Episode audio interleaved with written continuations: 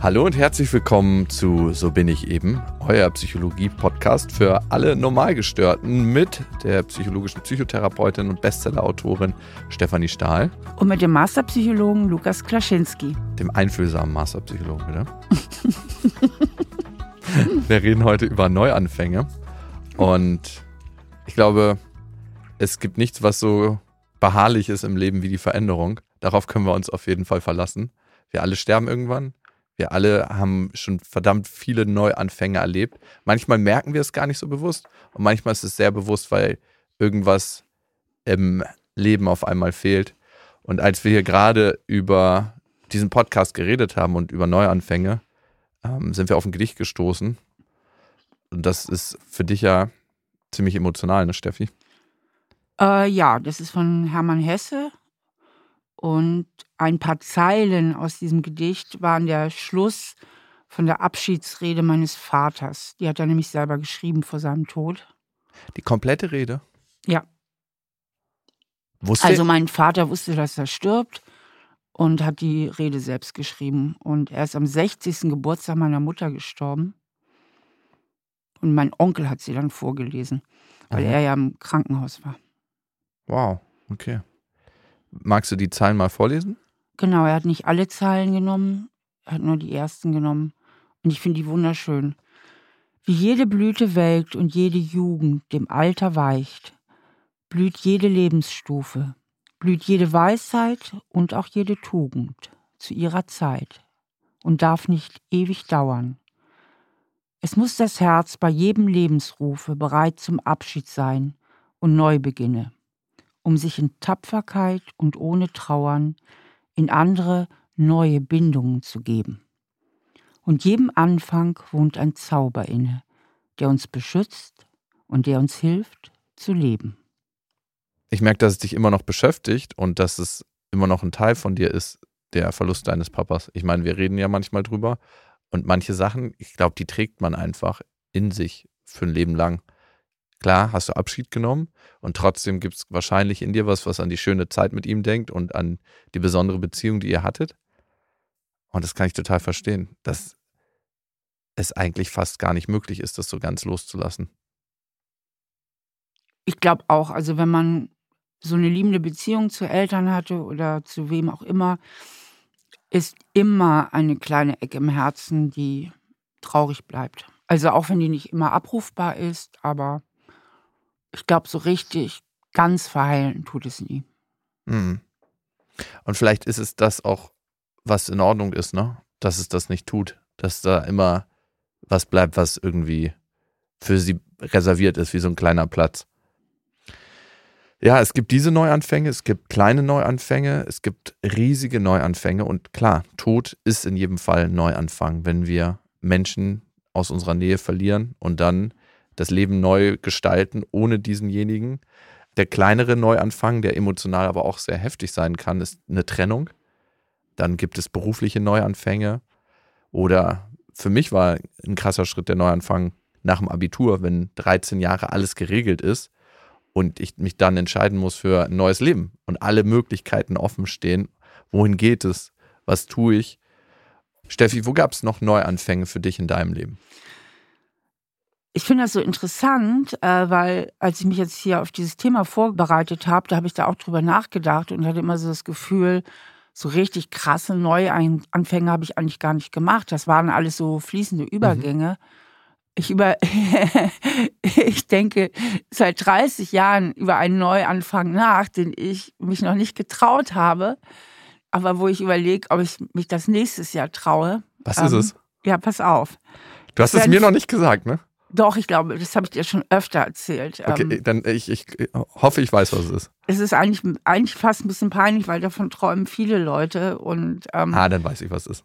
Ja, ich, Aus damit. Ich möchte mich immer trauen und vielleicht mache ich das nächstes Jahr, endlich mal das Café zu haben oder das Bistro, von dem ich selber träume. Ich würde eigentlich gerne eine Gastronomie eröffnen und einen Laden eröffnen, den ich richtig cool finde und wo ich quasi mir mein eigenes Wohnzimmer in meiner eigenen Stadt kreiere. Ich hatte mal so einen Laden, der, mhm. der gehörte ja nicht mir, aber da haben sich mal ganz viele lustige und interessante Leute getroffen, da wurde auch unheimlich viel Karten gespielt. Ich bin ja eine leidenschaftliche Skatspielerin oder bin eigentlich durch den Laden dazu geworden, muss ich sagen. Das war das Café Lecker in Trier, aber das gibt es leider seit vielen Jahren nicht mehr. Und seitdem träumen wir alle, dass es nochmal so einen Ort gibt und ich träume eigentlich seit 30 Jahren sowieso davon. Und ich denke mir, warum eigentlich nicht? Also, ich will ja jetzt die nächsten zwei Jahre auch kein Buch schreiben oder so. Und ähm, Oh, ob ich mich das nicht einfach mal traue. Ja, ich bin voll dagegen, weil ich dann weniger Zugriff auf dich habe und die ganzen Produktionen schwieriger werden, weil du immer in deinem Café Heimatkind dann bist. Ja, aber stell mir vor, wir würden da ganz interessante Gäste einladen, wir würden da Podcasts aufnehmen, wir wir würden dahin machen's. Presse einladen. Wir machen eine TV-Sendung auch in dem Café. Ja, wie, wie die Ina Müller. Ja, Ina, Ina ist der erste Gast denn. Das machen wir, okay. Ich bin total dafür, das Café wird Heimatkind heißen, oder? Bist Genau, Kaffee Heimat. Café Heimat, okay. Café Heimat, Heimatkind. Ihr könnt ja mal schreiben, wir können ja abstimmen. Wir stimmen direkt ab im Internet. Aber das ist krass, ja. Ich glaube, viele tragen in sich das Bedürfnis, einen Ort zu kreieren, wo sich Menschen treffen können. Und ein Café, glaube ich, das ist äh, vielleicht bei einigen auf der Bucketlist. Und weißt du, was auch noch so ein Bucketlist-Ding ist? Ein Buch schreiben. Weiß Hast- jeder, was eine Bucketlist ist? Na klar. Nein, ich würde das trotzdem nochmal So erklären. eine das, ist, Erledigungslebensliste. das ist die letzte Wunschliste vor Ja. dem Tod, was man vor dem Tod noch erledigen möchte. Hast du so eine innerliche Man Liste? könnte es auch Fucketlist nennen. Bucketlist. Hast du so eine innerliche Wunschliste, was du noch so erleben möchtest? Nee, also außer dem Kaffee eigentlich nicht, weil ich habe mein Leben immer so gelebt, wie ich es leben wollte. Deswegen sind da nicht so viele Wünsche offen. Okay. Ja, bei mir stehen noch ein paar Sachen drauf, aber auch nicht so krasse. Also klar, viel Zeit mit meiner Tochter verbringen, aber das ist ein Kontinuum. Vielleicht noch mal eine größere Familie gründen. Ähm, Dann halte ich mal ran, Lukas. oh Gott. Ich glaube, es wird viele Leserinnenbriefe nach dieser Folge Nein. geben. Luki, nimm mich, ich bin dabei. Oh Gott. Nein. Oh, Steffi. Haltung, bisschen Haltung bitte. Das können wir in deinem Café Heimat besprechen. So, jetzt mal, vielleicht gibt es so ein paar generelle Tipps, wie Neuanfänge gelingen können, ne? Wie so die Stufen von Neuanfang sind und wie ein Neuanfang erfolgreicher werden kann. Ne? Ich hatte auch schon einige Neuanfänge in meinem Leben. Ich wurde zum Beispiel mal gefeuert und danach musste ich jobtechnisch einen Du bist echt mal gefeuert worden. ja. Wurde ich, genau. Und ähm, Darf man fragen, warum? ähm, ja, ähm, weil wir, ähm, weil ich bei der Arbeit mit einer Kollegin so verkackt hatte, dass der Chef gemeint hat, er hätte keine andere Wahl, uns zu feuern. Da fällt mir ein, ich bin in der achten Klasse mal sitzen geblieben. Ich bin auch in der achten Klasse sitzen geblieben. Ehrlich? Ja. Das wusste ich gar nicht. Wir sind beide in der achten Klasse sitzen geblieben? Ja, ich war, ich war eine ganz schöne Schulverweigerin. Ich war Ich- krass in der Pubertät. Ich bin Ja? krass aus. Ja. Du bist ja jetzt ja noch eine Verweigerin manchmal, ne? Also das ist irgendwie geblieben, die Qualität in dir. Okay, in der achten Klasse. Hä? Wirklich in der achten Klasse? Mhm. Was hast du für ein Abi gemacht? Mein, willst du jetzt meine Abi-Note Ja, wissen? bitte. Wird es immer peinlicher heute, oder was? Also, raus damit, bitte. Zwei, drei. Ich hatte 2,4. Wir, sind, wir haben beide kein wahnsinnig gutes Abi gemacht. Okay. Aber trotzdem haben wir uns durchs Ist Leben irgendwie uns geschlängert. noch was geworden, ja. Irgendwie sind wir doch durchs Leben geschlängelt. Gut, jetzt mal, wie können Neuanfänge gelingen von diesen zwei mittelmäßigen Abiturienten? Wenn die beide Sitzenbleiber sind. Genau. Also erstmal glaube ich, ist es wichtig, sich zu fragen, warum will ich neu anfangen und woher kommt das Bedürfnis? Und manchmal kann es so eine Art Flucht sein, wenn ich neu anfange, dann wird alles besser. Manchmal kann es aber auch aus so einem Schaffensdrang sein, aus so einem Bedürfnis, diese Welt noch zu erleben. Und jetzt, wenn wir auf deinen Café gucken, du willst ja eigentlich nicht die Welt als Autorin verlassen, sondern und davor flüchten. Doch. Irgendwie schon. Also ewig lang war dieses Café, also, also ich muss mal ehrlich sagen, ich habe mich eigentlich in meinem Beruf latent immer überfordert gefühlt. Immer. Also irgendwie, ich fand es immer so anstrengend, auch wo ich lange Gutachterin bei Gericht war. Das war sehr, sehr anstrengend. Und Psychotherapie ist auch ein sehr, sehr anspruchsvoller Beruf. Und ich habe mir immer so gewünscht, ein bisschen was Leichteres zu machen. Das war ja nie oberflächlich, was ich gemacht habe. So schnellere Kontakte, Mhm. bisschen oberflächlichere Kontakte. Also nicht Menschen bei ihren schlimmsten Problemen immer helfen. Das ist ja auch so ein riesiger Anspruch, den man da an sich selber hat. Verantwortung und das ist ja Riesenverantwortung, auch mit als Gutachterin, eine riesige Verantwortung. Wie Das viel war Leben du schon in die eine Richtung und in die andere Boah. gelenkt hast. Echt richtig krass und ich bin ja eigentlich extrovertiert. Also ich bin ja jemand, der gerne im Kontakt ist mit vielen Leuten und so auch gerne mal ein bisschen oberflächlicher im Kontakt. Das muss ja nicht immer in die tiefsten Tiefen abgehen und oft war diese Kaffeeidee für mich so ein Fluchtgedanke. Aber mhm. inzwischen denke ich, jetzt habe ich ja so viel geschafft und könnte tatsächlich auch mal da ein bisschen investieren und mir diesen Traum vielleicht doch nochmal erfüllen. Okay, also es war lange so eine Art Heimat für deine Sehnsüchte beziehungsweise Flucht und jetzt ist es eher so ein, hey, warum nicht das noch machen? Also es ist weniger Flucht, weil du hast ja schon ganz viel gelebt und bewegt. Was einen eigentlich am meisten immer so ein bisschen zurückhält, und das denke ich jetzt mal ganz allgemein, um mal von mir wegzukommen, sind ja oft Sicherheitsbedürfnisse. Ja. Also das Sicherheitsbedürfnis ist ja der größte Feind des Neuanfangs. Ja, und wie geht man damit um, ne? mit diesem Bedürfnis nach Sicherheit? Und ich kann das gut verstehen. Ich glaube, es gibt viele Menschen, die ganz, ganz unglücklich in ihrem Arbeitsverhältnis sind und eigentlich Bock haben zu kündigen und was ganz anderes zu machen, aber da für die nächsten 30, 40 Jahre bleiben, weil sie nicht sehen für sich, dass es irgendwie funktionieren kann. Und da ist es eben genau schwierig und jetzt kann ich doch nochmal den Rückbezug zu mir machen weil der an dieser Stelle nochmal Sinn macht.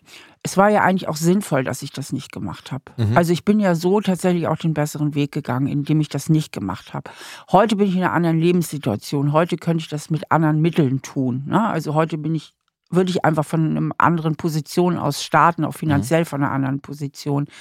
Und man muss sich wirklich fragen, wenn man sich wegflüchtet in Gedanken oder wegträumt in Gedanken, was sind die wirklichen Gründe? Mhm. Und wäre es wirklich sinnvoll, das zu tun? Also, und wäre es tatsächlich realistisch oder versuche ich einfach nur irgendwo davon zu laufen?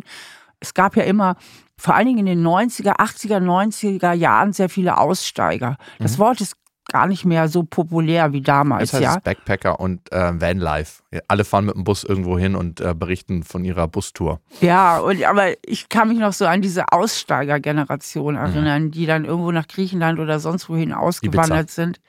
Genau, aber sie haben sich immer auch selber mitgenommen und letztlich kenne ich einige von diesen Menschen, die dort auch nicht wirklich zufriedener mhm. waren, weil sie im Grunde genommen eigentlich vor ihrer eigenen Versagensangst auch manchmal davon gelaufen sind und mhm. dachten irgendwie, im Ausland würde alles leichter als hier äh, in Deutschland, wo halt die Ansprüche so hoch sind, wo der Druck sehr hoch ist, der Leistungsdruck. Wie finde ich denn das heraus, ob ich eigentlich für etwas Besseres mich was Neues möchte oder ob ich vor etwas flüchte. Und manchmal ist es ja auch so ein Gemisch, ne? Ja, richtig. Wie kann ich das für mich herausfinden? Also, wir sind ja oft so identifiziert, dass wir gar nicht merken, was los ist. Also, ich denke, dass man sich mal genau seiner Motive bewusst werden muss. Ich bin auch immer eine große Freundin davon, das auch tatsächlich mal schriftlich zu machen. Mhm. Also, dass man erstmal in der ersten Position der Wahrnehmung, die erste Position der Wahrnehmung heißt immer, ich bin mit mir selber identifiziert, mit meinen Gefühlen, mit meinen Bedürfnissen und mit meinen Wünschen. Dass man erstmal in die erste Position der Wahrnehmung geht und sich überlegt, was sind eigentlich meine Wünsche, was sind meine Bedürfnisse, also mhm. Träume, Sehnsüchte und so weiter. Und sich dann mal ganz, ganz genau von innen heraus erforscht und dann mal in die Beobachterposition geht, äh, das ist streng genommen die dritte Position der Wahrnehmung. Die zweite ist die Empathie. Mhm. So, ich überspringe jetzt aber mal die Empathie ähm, mit jemand anders. Das wäre vielleicht, wenn ich in einer Beziehung lebe, empathisch gesehen, wie ist das jetzt für den anderen, wenn ich mich so verändern würde. Aber die würde ich jetzt mal überspringen, sondern direkt in die dritte Position, das ist die Beobachterposition. Da gucke ich mal ganz von außen drauf. Da geht es nicht um eine Emotion, sondern da geht es um einen klar denkenden Verstand. Mhm. Und dann würde ich auch von außen nochmal eine Analyse der Situation machen, auch der wirklichen Risiken und aber auch der Chancen. Der Chancen auch, ne? Ja. Und das ist ja das Trügerische an unserem Gehirn, gerade wenn wir sehr auf Sicherheit gepolt sind und wenn wir auch nicht der Einzige oder die Einzige sind, für den wir die Entscheidung treffen, wenn wir für die ganze Familie eine Entscheidung treffen. In dem Moment, wo ich meinen Job wechsle und eigentlich ein sicheres Einkommen habe, treffe ich ja nicht nur für mich diese Entscheidung, sondern für die ganze Familie.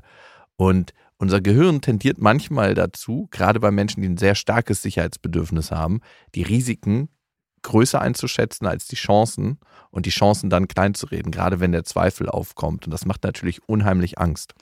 Ja, und das Blöde ist ja im Grunde genommen, sonst wäre es ja so leicht, man kann ja auch wirklich scheitern. Total. Ne? Ich äh, habe Menschen gerade so im Kopf, an die ich jetzt gerade denken muss, die einen krassen Neuanfang gemacht haben und sich damit richtig auf die Nase gelegt haben, weil sie sich im Grunde vollkommen überschätzt haben. Mhm. Ja, das heißt, unsere Ängste sind ja auch nicht immer unberechtigt. Und ich finde das so schwierig, dann abzuwägen, ist die Angststimme die richtige oder die falsche Beraterin. Und da kann tatsächlich diese dritte Position der Wahrnehmung, die Beobachtersituation, dass man auch wirklich guckt, wie realistisch ist das, was ich da plane? Wenn ich jetzt zum Beispiel ein neues Geschäft mache, wie sieht der Markt aus? Mhm. Wie sehen auch wirklich meine Fähigkeiten ja, aus? Total. Ja, welche finanziellen Ressourcen habe ich? Ja, denn was ich immer ganz gerne miterzähle, ist, das eine ist ja, und da empowern wir ja oft Menschen und unterstützen sie so als Psychologen, aus der Selbstunterschätzung herauszukommen. Ne? Das ist ja ganz oft die Richtung, auch bei ganz vielen Coaches. Ne? Du mhm. packst das, du kannst alles schaffen, wenn du willst und, und, und. Das sind ja übrigens Botschaften, die wir beide jetzt überhaupt nicht machen. ne? Weil das halte ich auch nicht für die richtige Botschaft. Aber im Grunde kommen wir ja immer tendenziell eher aus der Ecke, Menschen zu ermutigen, mehr an sich zu glauben, mehr in ihre Stärke Unbedingt. zu gehen, ja. Aber, und das möchte ich eben auch gerne miterzählen, es gibt einfach auch Menschen, die sich selbst überschätzen. Also du kannst aus Selbstunterschätzung unter deinen Möglichkeiten bleiben oder auch scheitern, weil du dich unterschätzt und vielleicht deswegen auch einen falschen Weg eingehst, also einen Sicherheitsweg, der aber gar nicht unbedingt vielleicht der Weg deiner Begabung und deiner wirklichen Fähigkeiten ist. Oder du unterperformst komplett und sagst, Gesellschaft kann mich mal ne? Mhm. und wählst dann eigentlich so einen Weg des Leistungsverweigerers. Das gibt es ja Angst auch. Angst vor Enttäuschung auch? Ja. Aber du kannst natürlich auch aus Selbstüberschätzung scheitern. Und davon kenne ich auch nicht so wenige. Und das möchte ich auch mal mit erzählen. Total. Also das gibt es auch. Und was da immer helfen kann, ist der Blick in die Vergangenheit. A, wie bin ich geprägt worden? Habe ich Eltern gehabt, die mich permanent unterschätzt haben? Also mein Geschäftspartner zum Beispiel, der hatte eine Mutter, die immer gesagt hat, das schaffst du nicht. Und was hat es bei ihm gemacht? Er hat sich immer zeitlebens, und damit hat er auch manchmal noch zu kämpfen, wenn wir in schwierige Situationen kommen, dass er dann runterfährt und passiv wird, weil seine Mutter ihm immer eingeredet hat, das schaffst du eh nicht. Also als er das erste Mal mit seiner Frau bei denen zu Hause angekommen ist, meinte seine Mutter zu ihm, oh, die ist viel zu schön für dich. Oh, krass. Das, also so eine Mutter hat, braucht keine Feinde mehr. Das ist wirklich krass. Und ja. wie tief die Spuren sind, die das hinterlassen hat. Also daraus kann folgen, dass ich mich permanent selbst unterschätze. Und natürlich gibt es auch das andere, dass ich mich überschätze. Aber da kann man mal auf seinen Lebensweg gucken und auch ganz realistisch abschätzen aus dieser dritten Wahrnehmungsperspektive. Was war denn bisher in der Vergangenheit? Habe ich mich tendenziell überschätzt oder unterschätzt? Und das gibt auch schon nochmal einen Blick darauf, wie ich eigentlich durchs Leben gehe. Und wenn ich jetzt sage, hey, ich habe ein hohes Sicherheitsbedürfnis, das macht Veränderung natürlich nicht immer einfacher. Aus meiner geschäftlichen Perspektive und das weniger aus der psychologischen als aus der geschäftlichen, aber auch die psychologische spielt eine Rolle. Nichts ist so unantastbar wie die Flexibilität. Das heißt, die Chance, die ich wahrnehme, mich auch mal zu verändern, steigert dermaßen meine Flexibilität. Und ganz oft haben wir die Sorge, dass wir nie mehr dahin zurückkehren können, von wo aus wir gestartet sind. Aber wie realistisch ist das eigentlich, wenn man einen beruflichen Weg gegangen ist, der einen neu gefördert hat und auch neue Perspektiven aufgemacht hat? Man lernt ja was auf diesem Weg, nie mehr dahin zurückzukehren, wo wir gestartet sind. Und ich kann diesen sicheren Job nicht verlassen. Und da ist jetzt auch ein ganz, ganz wichtiges Thema, diese Angst vorm Scheitern und mhm das wird ja, wie man immer wieder hört, also ich habe jetzt nicht lange in Amerika gelebt, beziehungsweise nie in Amerika gelebt, aber man hört ja immer, dass die Amerikaner wesentlich lockerer mit dem Scheitern umgehen und dass es Müssen sie auch. auch wieder so eine German Angst ist, irgendwie vom Scheitern. Also ich denke, wenn man einen krassen Neuanfang wagt, es kommt ja auch immer drauf an, in welcher Hinsicht. Gibt ja so, wir haben uns jetzt so ein bisschen in diese berufliche Ecke hineingeredet. Mhm. Aber wie schlimm wäre es jetzt wirklich zu scheitern? Ja, oder kann mich das Scheitern nicht in irgendeiner Form auch wieder weiterbringen, ja? Mhm. Total. Und manchmal ist es ja so, dass wenn wir uns dann für eine Sache entschieden haben, dass ganz, ganz viel Kritik von außen kommt. Also so an, hm, okay, ja, du verlässt deinen sicheren Job, okay, okay, ihr wollt euch trennen, wirklich. Und manchmal ist das berechtigt. dass man nochmal drauf guckt und reflektiert, okay, ist das jetzt wirklich die richtige Entscheidung? Und manchmal ist es eigentlich nur der Spiegel der Ängste des Gegenübers. Wenn jemand in meinem Umfeld was verändert, was ich eigentlich auch in mir trage und verändern möchte oder wo ich schon erahne, dass es gar nicht mehr so richtig mein Lebensweg ist, wenn jemand anderes das verändert, dann spiegelt mir das natürlich ähm, was und ich habe mehr Handlungsdruck. Und darum gibt es Menschen, die die Veränderung bei anderen kritisieren, weil sie selbst eigentlich auch an der Reihe sind zu handeln und zu verändern. Ja, das ist äh, häufiger so.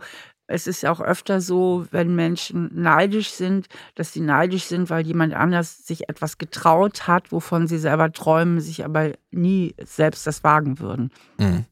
Ja, ich habe eine recht religiöse Bekannte gehabt und die hat sich von ihrer Religion getrennt. Und die, die am meisten dagegen gewettert hat, war ihre Mutter. Also damit einhergingen ein paar Sachen, mit, äh, sich von der Religion zu trennen. Und später rausgekommen ist, dass die Mutter wirklich gesagt hat, du hast dich das getraut, was ich mich nie getraut habe. Und ich habe es versucht zu verhindern, damit ich mir meinen eigenen Weg nicht angucken musste, weil es so viel Schmerz in mir auslöst. Das hat sie irgendwann mal gesagt. Und das fand ich schon ein krasses Zugeständnis der Tochter gegenüber. Aber das, was andere Menschen einem sagen und was sie einem an Kritik gegenüberbringen, sagt viel, viel mehr über sie selbst aus als über den eigenen Weg. Und das finde ich ist manchmal wichtig, sich das bewusst zu machen, wenn Gegenwind kommt. Weil Gegenwind kommt. Ich habe gerade, während du erzählt hast, darüber nachgedacht, wie wir eigentlich Neuanfang definieren und welche Arten von Neuanfängen es überhaupt gibt. Und dabei ist mir aufgefallen, dass man doch ein bisschen unterscheiden muss zwischen Schicksalsschlag vielleicht und Neuanfang. Ich meine, oft sind Schicksalsschläge indirekt auch Neuanfänge. Mhm. Wir haben ja eben mit dem Tod meines Vaters angefangen. Das war ja ein Schicksalsschlag. Und natürlich war mein Leben danach anders als vorher. Aber ich glaube, worüber wir hier ja mehr reden, ist eigentlich der intendierte Neuanfang mhm. und nicht das, was widerfahren ist. Also wenn dich jetzt selbst auch eine schwere Krankheit befällt, dann verändert das dein Leben ja total.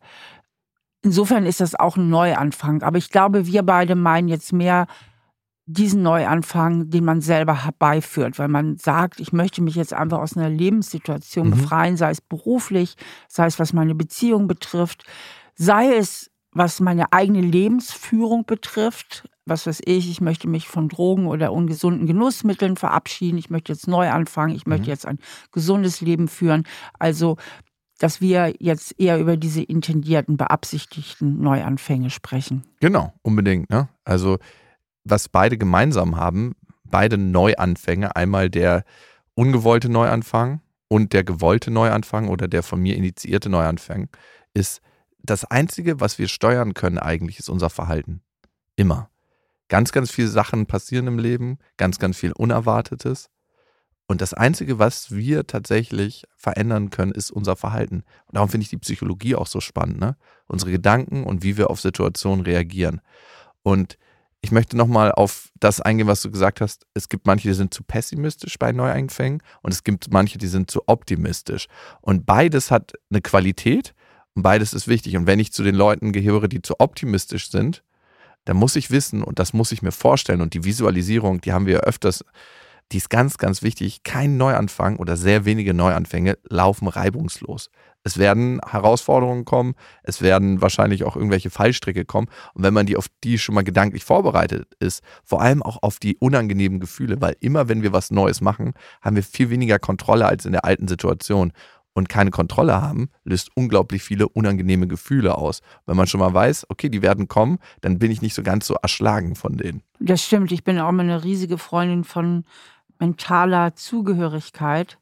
Und ich fände es total spannend, mal dieses Thema Neuanfang auf dem Hintergrund der vier psychischen Grundbedürfnisse zu reflektieren, mhm. weil meine These ist ja, dass im Grunde alles, was unser psychisches Erleben betrifft, ähm, letztlich auf diese vier Grundbedürfnisse zurückzuführen ist. Ich wiederhole sie gerade nochmal. Unser Bedürfnis nach Bindung und Zugehörigkeit, mhm. unser Bedürfnis nach Kontrolle, Sicherheit und Autonomie.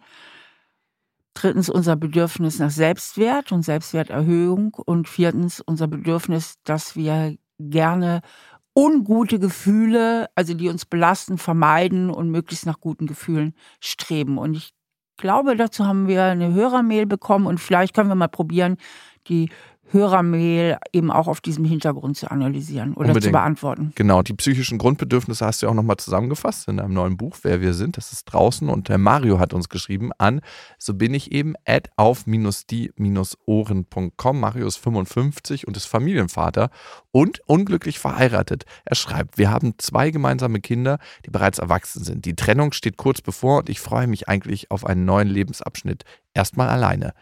Dennoch wache ich in den vergangenen Wochen immer wieder schweißgebadet auf, geplagt von der Angst, einen großen Fehler zu begehen und für immer alleine zu sein. Um dieser Angst entgegenzuwirken, habe ich begonnen, mein neues Leben ohne meine Frau zu planen. Könnt ihr mir sagen, ob das helfen kann und ob ihr vielleicht mehr Tipps für einen Neustart Mitte 50 habt? Und hier, Steffi, finde ich, passt das total gut. Also lass uns doch mal der Reihe nach runtergehen wie seine Grundbedürfnisse vielleicht gerade nicht so wirklich erfüllt sind. Ja, also ganz offensichtlich ist ja hier das Grundbedürfnis Nummer eins betroffen, mhm. nämlich das nach Bindung und Zugehörigkeit, weil die Trennung bedeutet ja, dass er jetzt erstmal aus einer Bindung herausgeht. Mhm. Und wenn ich den Mario richtig verstehe, hat er auch noch nicht eine neue Freundin mhm. oder Partnerin. Das heißt, er wird erstmal alleine sein und das scheint ihm ja auch ein bisschen Angst zu bereiten. Das heißt, er bangt hier natürlich auch um sein Bindungsbedürfnis und schreibt ja auch, dass er Angst hat, einen großen Fehler zu begehen und für immer alleine zu sein. Mhm. Na, für immer heißt, Bedürfnis Nummer zwei ist jetzt auch betroffen, nach Autonomie und Kontrolle. Mhm. Nämlich, habe ich überhaupt eine Kontrolle darüber, ob ich jemals nochmal eine Frau finde? Ja, mhm. das heißt, er fühlt sich da auch total verunsichert, weil er keine Sicherheit hat, ne? also keine Kontrolle darüber, wie es wirklich weitergehen ja. wird. Und deswegen hat er begonnen zu planen. Das heißt, was ist Planung? Planung ist auch wieder Kontrolle. Mhm. Ne? Rückgewinnung, Sicherheit. Genau. Und Kontrolle ist ja eigentlich immer die Antwort auf Angst. Es sei denn, ich habe Vertrauen. Vertrauen wäre, es wird schon gut gehen. Es hätte noch immer gut gegangen. Es hätte noch immer gut gegangen. Ich kann das nicht so gut aussprechen wie die Kölner. es hätte noch immer, es könnte wie es könnte, es hätte noch immer gut gegangen. Und Vertrauen, dazu gehört auch Selbstvertrauen, ne? Richtig. Und das Selbstvertrauen, da sind wir jetzt auch wieder beim Selbstwert. Traut Mario sich das zu? Hat er selber so das Gefühl, dass er vielleicht einfach auch attraktiv genug ist? auch wieder eine Lebenspartnerin zu finden? Mhm. Traut er sich das zu von seinen gesamten Kompetenzen? Traut er sich überhaupt zu, gut alleine das Leben geregelt zu bekommen? Und dann sind wir auch schon beim vierten Grundbedürfnis. Angst ist ein ungutes Gefühl, was man eigentlich gerne vermeiden möchte. Einsamkeit ist ein ganz, ganz schreckliches Gefühl, was man mhm. unbedingt vermeiden möchte. Das heißt, im Grunde geht es ganz wesentlich darum, ungute Gefühle zu vermeiden. Darauf bezieht es sich letztlich ja immer. Mhm. Letztlich sind wir immer damit beschäftigt, uns möglichst nicht schlecht zu fühlen und diese Gefühle dann auch mal vorübergehend auszuhalten. Na, das gibt einem ja überhaupt erst den Raum für auch für Veränderungsmöglichkeiten. Ja. Wenn ich sage, und es gibt ja nicht wenig Menschen, die das also nicht sagen, aber unbewusst zu betreiben, immer in der Vermeidung zu leben. Also ich möchte unbedingt vermeiden, mich einsam zu fühlen. Ich möchte unbedingt vermeiden, dass ich vielleicht Angst habe, Angst zu scheitern. Dann bin ich natürlich zum Teil auch festgeschweißt ja. in alten Lebenssituationen. Und das ist ja auch ein Grund, warum es vielen so schwer fällt, einen Neuanfang zu wagen, weil sie einfach diese unguten Gefühle, die vorübergehend damit verbunden sein können, vermeiden möchten. Was redest du, Mario? Also soll er erstmal auf sein Selbstbewusstsein gucken, auf seinen Selbstwert? Ja, also wenn man das auf dem Hintergrund der vier Grundbedürfnisse betrachtet, finde ich, äh, liegt die Lösung eigentlich auch noch mal ein bisschen plastischer vor einem, als wenn man einfach so unbewusst in diesen Grundbedürfnissen rumschwimmt mhm. und so agiert. Fangen wir mal mit dem Bedürfnis nach Bindung an. Mhm. Bindung ist ja nicht nur Liebesbeziehung. Also mein erster Ratschlag wäre, was ist mit deinen Freundschaften? Ja. Ne?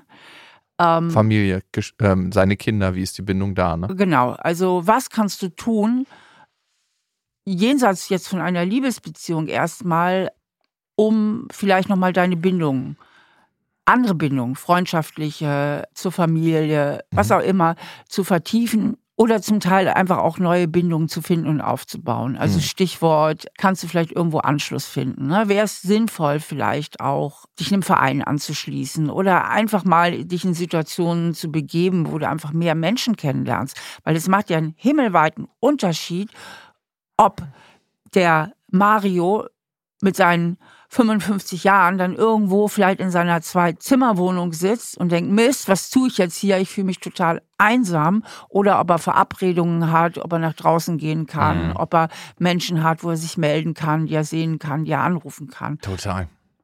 So, und er sch schafft ja auch einen Raum an Möglichkeiten. Ne? Wenn ich in meiner Wohnung sitze, lerne ich vielleicht zwei Leute im Jahr kennen. Wenn ich draußen bin, im Verein, auf Reisen, mit meinen Kindern ja. unterwegs, im Museum mal aktiv bin, dann schaffe ich vielleicht 300 Möglichkeiten oder 50 Möglichkeiten im Jahr. Und das ist ja einfach auch eine, ja, eine statistische, mathematische Frage, ne? Ja, vielleicht ist der Mario aber auch introvertiert und sagt, ich brauche gar nicht so viele Menschen, ich komme ganz gut auch mit mir alleine zurecht, aber auch dann, auch der Introvertierteste braucht vielleicht ein oder zwei Freunde und ein paar soziale Bindungen. Also da würde ja. ich an seiner Stelle als erstes ansetzen.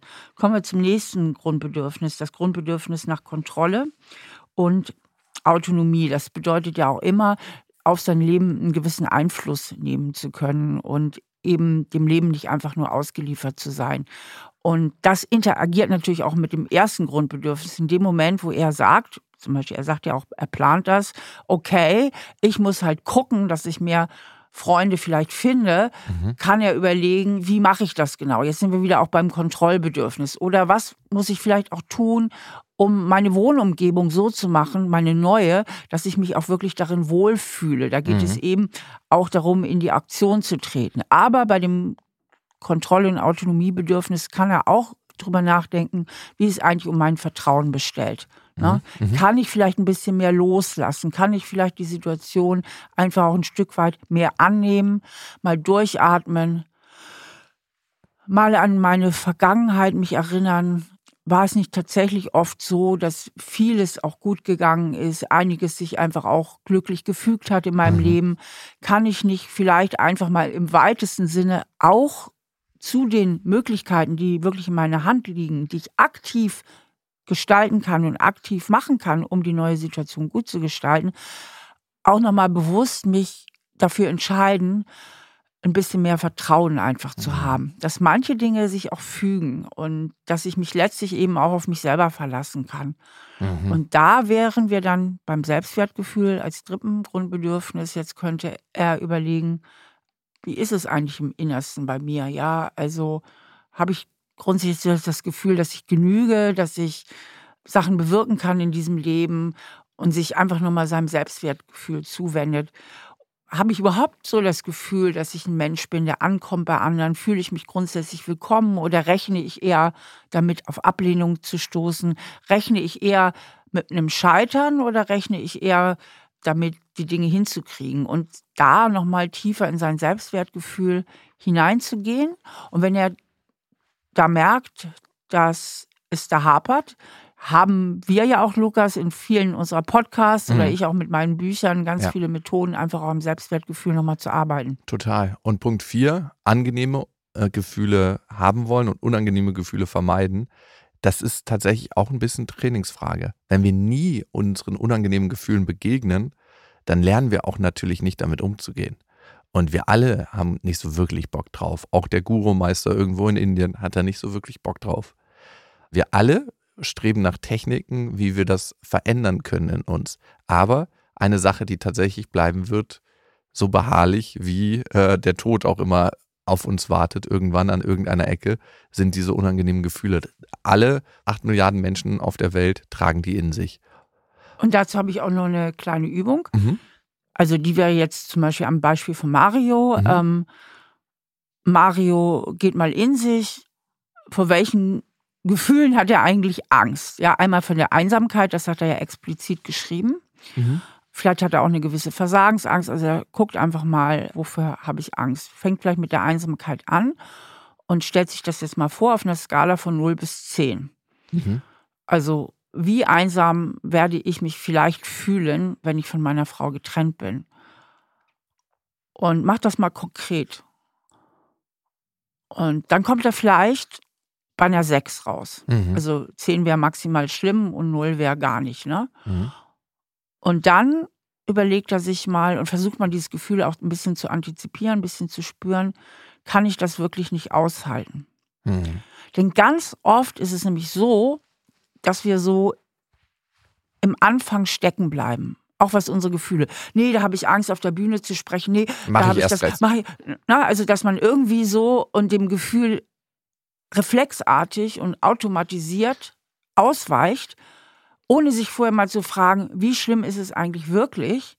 Kann ich das wirklich nicht aushalten?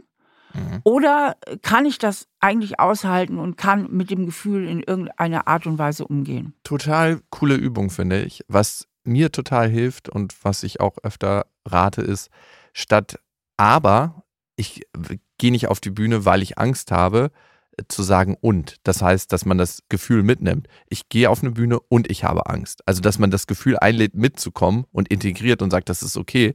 Statt aber, also, weil ich Angst habe, gehe ich nicht auf eine Bühne, zu sagen und. Also wir gehen trotzdem auf die Bühne, weil wir Angst haben. Und diese unangenehmen Gefühle aushalten, ich habe ja gesagt, das kann man trainieren. Eine Übung hast du genannt. Eine andere Übung, die ganz, ganz leicht ist, aber auch extrem unangenehm, ist zum Beispiel kalt duschen.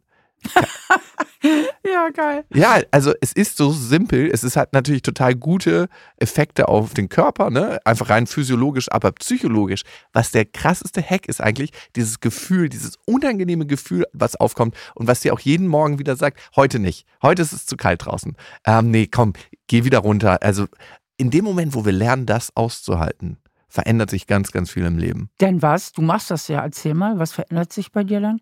zum Beispiel hatte ich letztens gerade erst einen Streit mit meinem Geschäftspartner, ne? Und er meinte irgendwann zu mir so, ich habe die ganze Zeit diskutiert und wollte Recht haben. Und ich halte es jetzt besser. Du, Lukas, recht haben wollen. Ja, kannst du dir gar nicht mir jetzt vorstellen. Ne? ganz fremd vor. ja, ich weiß. Und er meinte irgendwann zu mir, du, geht es dir eigentlich hier gerade einfach nur ums Recht haben, dass du gewinnst? Oder geht es dir darum, eine gemeinsame Ebene zu finden, wo wir das Thema lösen können? Und früher hätte ich das ziemlich sicher verneint und hätte gesagt, ey, ganz ehrlich, du kannst mich mal, jetzt kommen wir nicht mit so einer. Und heute ist es so, dass ich das Gefühl, was aufkommt, wo er mich ertappt, aushalten kann und bereit bin, dann zu sagen, ey, du hast total recht. Und das kommt vom Kaltduschen. Das kommt auch vom Kaltduschen, weil ich dadurch gefühlsbereiter geworden bin. Ach. Oh Gott, ich bin ja so eine Warmduscherin, ey. Ab jetzt, Steffi, ich, Ich, drehe mal. ich kann nie wieder mit einem guten Gewissen perf- diesem Gespräch warm Politisch duschen. ist gerade auch äh, ich die muss das perfekte ganz Zeit. schnell verdrängen. Es ist gerade die perfekte Zeit dafür, Steffi. Jetzt oder nie. ja, schön. Genau, vielleicht habt ihr Lust, diesen Podcast an andere Menschen weiter zu empfehlen, wo ihr sagt, ja, das könnte ähm, irgendwie den gut tun. Äh, wir sind über jede Empfehlung dankbar. Wir sind auch über jede Kritik dankbar auf Instagram oder natürlich auch da, wo ihr die Podcast abonnieren könnt, auf Apple Podcast, auf Spotify und auf den ganzen anderen Plattformen. Schön, dass ihr dabei wart. Bis zum nächsten Mal. Ein Podcast von RTL Plus Musik, produziert von Auf die Ohren.